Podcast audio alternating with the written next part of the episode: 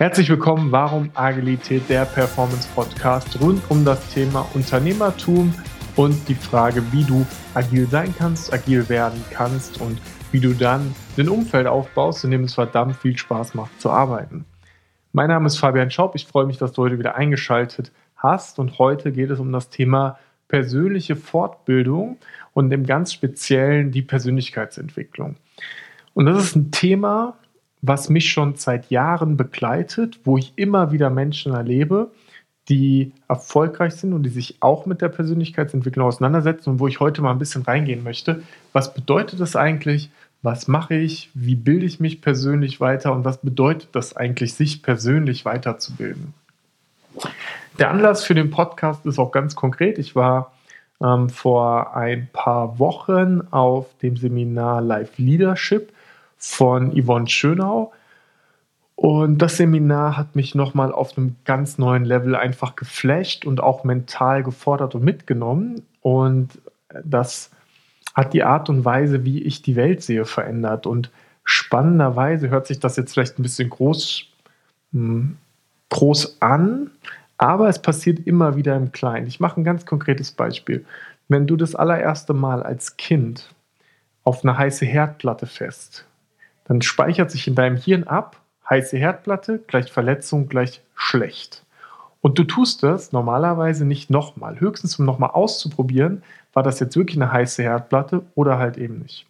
Und dieses Abspeichern, heiße Herdplatte gleich Schmerz gleich schlecht, das passiert in deinem Hirn, indem ein Denkmuster etabliert wird. Und es gibt dafür ganz viele verschiedene Worte. Glaubenssatz ist sehr verbreitet. Und Glaubenssätze sind Dinge, von denen wir glauben, dass sie wahr sind. Heiße Herdplatten verursachen Schmerz. Und Glaubenssätze werden häufig ganz, ganz früh in unserer Kindheit ähm, geprägt und entwickelt. Und du kannst ja mal den Faktencheck machen und mit Leuten über bestimmte Themen sprechen, weil oft gibt es ganz kontroverse Meinungen. Wenn du beispielsweise jemanden nimmst, der in einer ganz normalen Kindheit aufgewachsen ist, wo die Eltern noch zusammen sind, wo alles soweit einfach so ist, wie es gesellschaftlich normal ist, versus jemanden, dessen Eltern sich geschieden haben, versus jemanden, wo ein Elternteil gestorben ist. Dann wirst du allein bei diesen drei Kindern, die so unterschiedlich aufgewachsen sind, ganz unterschiedliche Glaubensmuster feststellen. Die Art und Weise, wie wir in der Schule geprägt worden sind. Warst du derjenige, der immer eins geschrieben hat und die Fehler gemacht hat? Oder gehörst du zu denen, die ziemlich häufig Fehler gemacht haben und dann vom Lehrer immer gesagt bekommen haben, äh, das ist aber schon wieder falsch gewesen. Je nachdem, ob du von deinem Lehrer immer auf Fehler hingewiesen worden bist oder halt eben nicht, wirst du gelernt haben, dass Fehler zu machen ein Problem ist, weil dann kriegst du Ärger. Oder aber, wenn du einen guten Lehrer hattest, dass Fehler zu machen bedeutet, dass du daraus etwas lernen kannst und besser wirst. Und ich habe unfassbar viele verschiedene Glaubenssätze und Denkmuster und die gehen, in ganz viele verschiedene Themenbereiche rein. Das fängt an bei der Art und Weise, wie ich Beziehungen pflege, bei der Art, wie ich über Geld denke, wie ich über mich selbst denke, super wichtig einfach. Und auch wie ich über andere Leute denke, wo ich Interessen habe, wo ich mich engagiere, wo ich mich eben nicht engagiere.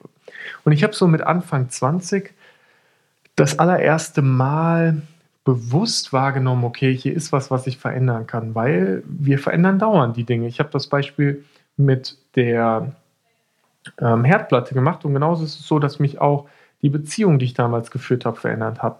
Die Art und Weise, wenn ich eine Frau kennengelernt habe, wenn eine Beziehung geklappt hat, wenn sie nicht geklappt hat, wenn ich mit Kumpels unterwegs war, die Art, wie ich in der Uni war, als ich das erste Mal angefangen habe zu arbeiten. Das sind alles Dinge, die mich verändert haben, weil ich beim Arbeiten zum Beispiel gelernt habe, hey, es ist okay, mal was auszuprobieren, mal ein Risiko einzugehen.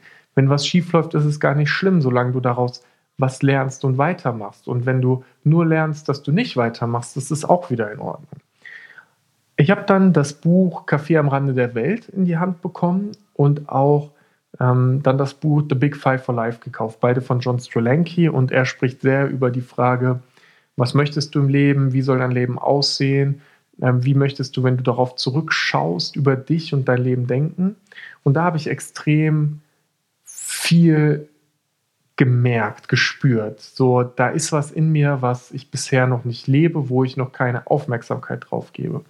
Und ich habe verstanden, dass ich mehr kann als das, was ich aktuell tue, mehr als einfach nur jeden Tag aufzustehen, ins Büro zu fahren, Sport zu machen und dann wieder nach Hause zu fahren und vorm Fernseher zu hängen. Dass es da noch einfach viel mehr zu entdecken gibt und meine Neugier ist wieder geweckt worden. Und ich war immer sehr, sehr neugierig, bis ich in der Schule gelernt habe, dass es besser ist, nicht neugierig zu sein, wenn es besser ist, den Plan zu befolgen, das zu tun, was die Lehrer von mir wollen. Und ich hatte natürlich auch ein paar gute Lehrer, aber im Großen ist meine Erinnerung an die Schulzeit nicht so besonders positiv einfach, weil ich dort nicht voll ich selbst sein konnte, das als Kind aber natürlich nicht wusste. Und die Bücher haben mir so einen Denkanstoß gegeben. Und es gibt ja heute total häufig die Frage, wer sind deine Mentoren? Mit wem umgibst du dich? Es gibt den Satz, du bestehst oder du bist die fünf Menschen, mit denen du dich am meisten umgibst, was deine Glaubenssätze angibt. Und definitiv wir Menschen spiegeln uns, wenn du mit Leuten unterwegs bist, wie ich. Ähm, ganz, ganz krasse Veränderungen in meiner ähm, Jugend, 16 bis 20, war ich in einem Umfeld, wo es normal war, Bier zu trinken, normal war auch mal Schnaps zu trinken, normal war am Wochenende sich wirklich zu besaufen und ich habe das auch gemacht, weil das war halt normal. Wir haben das alle so getan. Und dann ich, ähm, bin ich umgezogen, bin nach Darmstadt gekommen und habe einen Freundeskreis gekriegt, wo es normal war, fünfmal die Woche ins Fitnessstudio zu gehen, sich gesund zu ernähren, ähm, draußen beim Feiern Wasser zu trinken, nüchtern zu sein, klar zu sein, diszipliniert zu sein. Und auch das habe ich mir angeeignet und bin auch wahrscheinlich einer der Faktoren gewesen, warum das in unserer Gruppe geklappt hat, weil ich eine sehr hohe Disziplin habe. Und mein Umfeld hat sich komplett verändert. Die Art und Weise, wie ich agiert habe, hat sich verändert. Für mich war es nicht mehr okay, am Wochenende mich sinnlos mit Alkohol voll zu dröhnen, weil ich halt am nächsten Tag trainieren gehen wollte und ich wollte fit sein. Und da haben sich meine Glaubensmuster verändert. Und wenn du dir diese Mentoren anschaust, dann können die in deinem realen Leben sein, im Sinne von, du kennst sie, du interagierst mit ihnen. Es kann aber auch sein, dass du einen Podcast hörst, so wie den hier. Es kann sein, dass du Bücher liest. Es kann sein, dass du viele YouTube-Videos konsumierst oder dass du in ein Coaching gehst mit jemandem und dafür bezahlst. Also Mentoren ist ein weit gefächertes Feld. Aber wenn du jetzt beispielsweise zwei Stunden am Tag Bücher ähm, lesen würdest von ein und derselben Person oder ein Buch immer wieder lesen würdest, dann wäre diese Person ein sehr signifikanter Zeitanteil in deinem Leben. Ich habe dann irgendwann gemerkt, es gibt einen Unterschied zwischen ich konsumiere Wissen, also ich lese ein Buch und ich verstehe, was da drin steht, und ich komme wirklich in die Anwendung. Weil es gibt Glaubensmuster, die sitzen so tief in uns drin, dass es schwierig ist, die zu verändern, ohne dass von außen jemand Druck auf dich ausübt oder dich in ein Umfeld und nicht nur oder auf dich Druck aufübt und dich in ein Umfeld bringt, in dem du diesen Druck auch aushalten kannst. Ich mache ein ganz persönliches Beispiel. Ähm, ich denke, du wirst es wissen, ich habe es hier bestimmt schon mal erzählt, aber ich gehöre zu der, ich gehöre zu den Kindern, bei denen ein Elternteil früh gestorben ist. Schon mit 13 hat mich leider mein Vater verlassen und dementsprechend bin ich geprägt von Stärke, von Dasein, von keine Verletzlichkeit zulassen, einfach, weil ich in der Schule gelernt habe, wenn ich der bin, der in der Klasse weint, dann ist es vielleicht beim ersten oder zweiten Mal noch okay, aber spätestens beim dritten Mal werde ich von den anderen Jungs als schwach eingestuft und als das Mädchen, das immer am Weinen ist, weil Kinder brutal hart sind und das auch nicht einschätzen können, was das bedeutet für einen anderen Menschen, wenn sie eine Aktion haben. Also habe ich gelernt, stark zu sein, keine Gefühle zu zeigen. Und das hat sich ganz lange in mein Leben einfach weitergezogen und ich bin dann das Thema auch alleine nicht drangekommen. Und da hat mir dann das erste Mal ein Seminar von Yvonne Schönau wirklich geholfen, wo ich mal in einem sicheren Umfeld war, wo ich gemerkt habe, wenn ich hier meine Gefühle offen zeige, wenn ich verletzlich bin, dann ist das in Ordnung. Es tut mir keiner weh, es ist keiner böse, es ist einfach in Ordnung. Und das zu erleben, dass es in Ordnung ist, hat mir einen neuen Zugang zu mir selbst einfach gegeben und hat wieder Glaubenssätze in meinem Kopf einfach verändert. Und ich glaube, das allererste, wenn du das Gefühl hast, in deinem Leben läuft was nicht richtig, ist der Zugang zu deinen eigenen Emotionen. Also wieder zu spüren, was da wirklich passiert. Und erst danach macht es Sinn, in den Kopf zu gehen, weil der Kopf dominiert eh alles. Der Kopf ist immer da. Wir haben die ganze Zeit Gedanken. Und viele dieser Gedanken sind interessante Gedanken und dürfen auch gerne wieder gehen, weil du bestehst ja nicht aus deinen Gedanken. Und Deine Gedanken sind erstmal nur Impulse, die da sind. Ob du ihnen dann aber folgst oder nicht, also die Handlung, die du daraus ableitest, das ist ein anderes Thema. Und in dem Live Leadership Seminar, was ich eingangs erwähnt habe, ging es genau um dieses Thema. Mal den Gedanken zuzuhören, zu verstehen, was passiert da in meinem Kopf, zu verstehen, welche Glaubensmuster habe ich eigentlich ganz genau und wie kann ich die verändern. Und ich möchte ein paar interessante Beispiele teilen, die verdeutlichen, was es da ist. Und du wirst dich bestimmt selbst ähm, jetzt auf eine Meinung positionieren. Ähm, ich nehme das Thema Geld, weil Geld habe ich gelernt in den letzten Jahren ist ein unglaublich polarisierendes Thema und zeigt Glaubenssätze so unfassbar gut, weil wir da eine sehr harte Meinung zu haben. Und in unserer Gesellschaft ist es auch nicht normal, über Geld zu sprechen, vor allem nicht ganz offen über Geld zu sprechen, halt zu sagen, wie viel Geld besitzt du zum Beispiel, wie viel verdienst du, wie viel verdienst du vielleicht, aber wie viel besitzt du, wie viel ist auf deinem Konto. Das fühlt sich schon erstmal sehr unangenehm an. Beim Geld gibt es folgenden möglichen Glaubenssatz. Geld fliegt mir einfach zu. Geld zu haben ist einfach. Geld zu haben schafft Freiraum. Okay. Es gibt aber genauso den Satz, Geld führt zu Separation, Geld führt zu Trennung, Geld führt zu Schmerz. Und jetzt könnte doch die Frage sein, was davon ist ein richtig und was ist falsch. Und genau hier liegt der Trugschluss, denn es gibt kein richtig oder falsch. Historisch bedingt könnte es sein, du bist aufgewachsen und es war nicht genug Geld da und du hast erlebt, wie deine Eltern sich häufig über Geld streiten.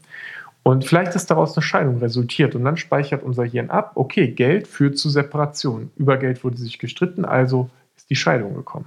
Dabei ist das Geld gar nicht das Kernthema. Doch, es ist ein Thema, weil wenn nicht genug da ist und du kannst das Essen nicht bezahlen, ist Geld ein Thema. Aber es geht auch um wie ist das Geld verdient worden, wie war der Job, wie war die persönliche Zufriedenheit, wie war das, der Erwartungslevel an die eigenen äh, Bedürfnisse, an die Dinge, die ich materiell besitzen möchte. Und dann könnte ich lernen, Geld führt zu Separation. Und ich habe vor einer Weile die Geschichte mit Freunden geteilt und haben zwei gesagt, ja genau, so ist das. Geld ist schlecht, Geld macht immer nur Probleme. Geld macht immer nur Probleme. Und ich sage, hey, ich bin aufgewachsen ohne Geldsorgen. Es war bei uns immer möglich, Essen zu kaufen. Wir haben ein schönes Haus gehabt. Wir haben kein übermäßig dekadentes Leben gehabt, im Sinne von, dass wir in einem Ferrari oder einem Porsche gefahren sind oder sowas. Aber wir sind, hatten ein normales, solides Auto. Ein Ford Galaxy war das damals, so ein Siebensitzer, wo ich immer hinten sitzen musste. Ähm, es gab immer was zu essen. Es, wenn ich ein Schulbuch haben wollte, war das nie ein Problem. Also es war, für mich war immer genug Geld da an den Ansprüchen, die ich hatte. Und so ist es auch für mich heute immer noch, dass für mich Geld einfach ist, im Sinne von Geld löst Probleme. Geld schafft keine Probleme, sondern Geld löst Probleme. Und deswegen habe ich ein gutes Verhältnis zu Geld einfach. Und jetzt ist die Frage doch für dich, wenn du gerade da sitzt und innerlich kochst und sagst, was erzählt der da und so eine Scheiße und Geld und Waren, das macht doch Probleme. Wie möchtest du dein Leben haben? Möchtest du ein Leben haben, in dem Geld für dich Probleme schafft oder ein Leben haben, in dem Geld für dich Probleme löst. Und das hört sich jetzt so trivial und einfach an, aber wenn du das innerlich veränderst, dein Glaubensmuster dazu veränderst, dann verändern sich die Dinge, weil auf einmal ist es nicht mehr das präsente Thema. Die Frage, die ich mir immer stelle, ist die Tätigkeit, die ich heute mache, ist das was, womit ich mein Leben verbringen möchte? Macht mir das Spaß? Ich kenne andere Leute, die sagen, naja, ich verdiene ja Geld mit dem, was ich tue und ich will das Geld haben und Geld ist dieser Fokus halt. Und dann fokussierst du dich halt nicht mehr auf das, was du möchtest. Vielleicht, vielleicht ist es halt aber auch anders. Aber die Frage ist, was ist das Glaubensmuster, das in deinem Kopf ist? Und genau diese Themen mal anzugehen, mal jemanden zu haben, mit dem du redest und der dann aus den ganzen wirren Worten, die du sagst, sagt, hey, kann es sein, dass Geld bei dir für Probleme sorgt? Kann es sein, dass du Angst davor hast, verletzlich zu sein? Kann es sein, dass für dich Selbstverwirklichung das Allerwichtigste ist und du dich deshalb nicht so gerne bindest. Mal jemanden, der ganz genau hinschaut, wo sind deine Glaubensmuster, die Arten, wie du typischerweise über Themen denkst, um dann gemeinsam zu schauen, wo möchtest du hin? Wie sollte dein Leben aussehen? Und da möchte ich wieder zu der Metapher aus Big Five for Life gehen, welches Buch ich auch absolut empfehlen kann, wo John Strzelanki die Frage stellt, ist heute ein guter Tag fürs Museum? Und er meint damit, wenn du auf dein Leben zurückblickst und es gibt ein Museum, in dem dein Leben ausgestellt ist, was ist in diesem Museum zu sehen? Wenn du gerne früh zu Hause gewesen wärst, um mit deinen Kindern zu spielen und gemeinsam Abend zu essen, du aber in 90 Prozent aller Tage lange im Büro geblieben bist, dann wird in deinem Museum zu sehen sein, dass du immer lange im Büro gewesen bist. Wenn du super gerne Abenteuerurlaube gemacht hättest, aber stattdessen immer zu Hause geblieben bist, dann wird in dem Museum zu sehen sein, dass du immer zu Hause geblieben bist. Die Frage, die daraus resultiert, ist heute ein Tag, den du gerne in deinem persönlichen Museum sehen möchtest? Ist morgen ein Tag, den du in deinem Museum sehen möchtest? Denn es gibt einen Menschen, der einen unglaublich hohen Einfluss darauf hat, wie dein Tag wird. Und das bist du selbst mit den Entscheidungen, die du triffst. Jede Entscheidung hat dabei eine Konsequenz. Und die Frage ist, bist du bereit, diese Konsequenzen zu tragen, um das zu tun, was du möchtest, was dir gut tut? Wenn ich diese kurze Podcast-Folge zusammenfassen sollte und die Frage, was ist Persönlichkeitsentwicklung, dann bedeutet Persönlichkeitsentwicklung für mich, dass ich mir bewusst mache, was ist meine Persönlichkeit, wie ist meine Persönlichkeit, aus welchen Denk-, Glaubens-, Handelsmustern bestehe ich? Und dann mich zu fragen, wie möchte ich sein, wie möchte ich denken, wie möchte ich zu bestimmten Themen eingestellt sein? Und dann mir immer wieder bewusst zu machen, wenn ein Glaubensmuster kommt, dass es genau dieses Muster ist und bewusst den Shift zu machen auf das neue Thema. Also immer wenn ich denke, hey, Geld macht Probleme, zu sagen, nein, warte, Geld löst Probleme und dadurch Bewusstsein zu schaffen. Und dieses Bewusstsein für dich, für deine Glaubensmuster, für das, was in deinem Kopf passiert und was mit deinen Gefühlen passiert, genau dieses Bewusstsein ist für mich die persönliche Entwicklung. Weil in dem Moment, wo ich bewusst bin, kann ich mich bewusst dafür entscheiden, etwas zu tun. Weil eine Sache ist klar, du befindest dich mitten in der Persönlichkeitsentwicklung, weil von dem Moment, wo du geboren worden bist, hast du angefangen, Dinge zu tun, zu lernen, zu machen und dich persönlich entwickelt. Und diese persönliche Entwicklung endet an dem Tag, wo wir sterben. Lass gerne einen Kommentar da, wie du das siehst, womit du angefangen hast in der Persönlichkeitsentwicklung, würde mich wahnsinnig interessieren. Lass gerne eine Bewertung da, wenn dir der Podcast gefallen hat. Und wenn du abonnierst, dann hörst du jeden Donnerstag um 7 Uhr morgens die allerneueste Folge. Ich wünsche dir, egal wo du bist, einen richtig geilen Start in den Tag. Und dann hören wir uns zur nächsten Folge wieder.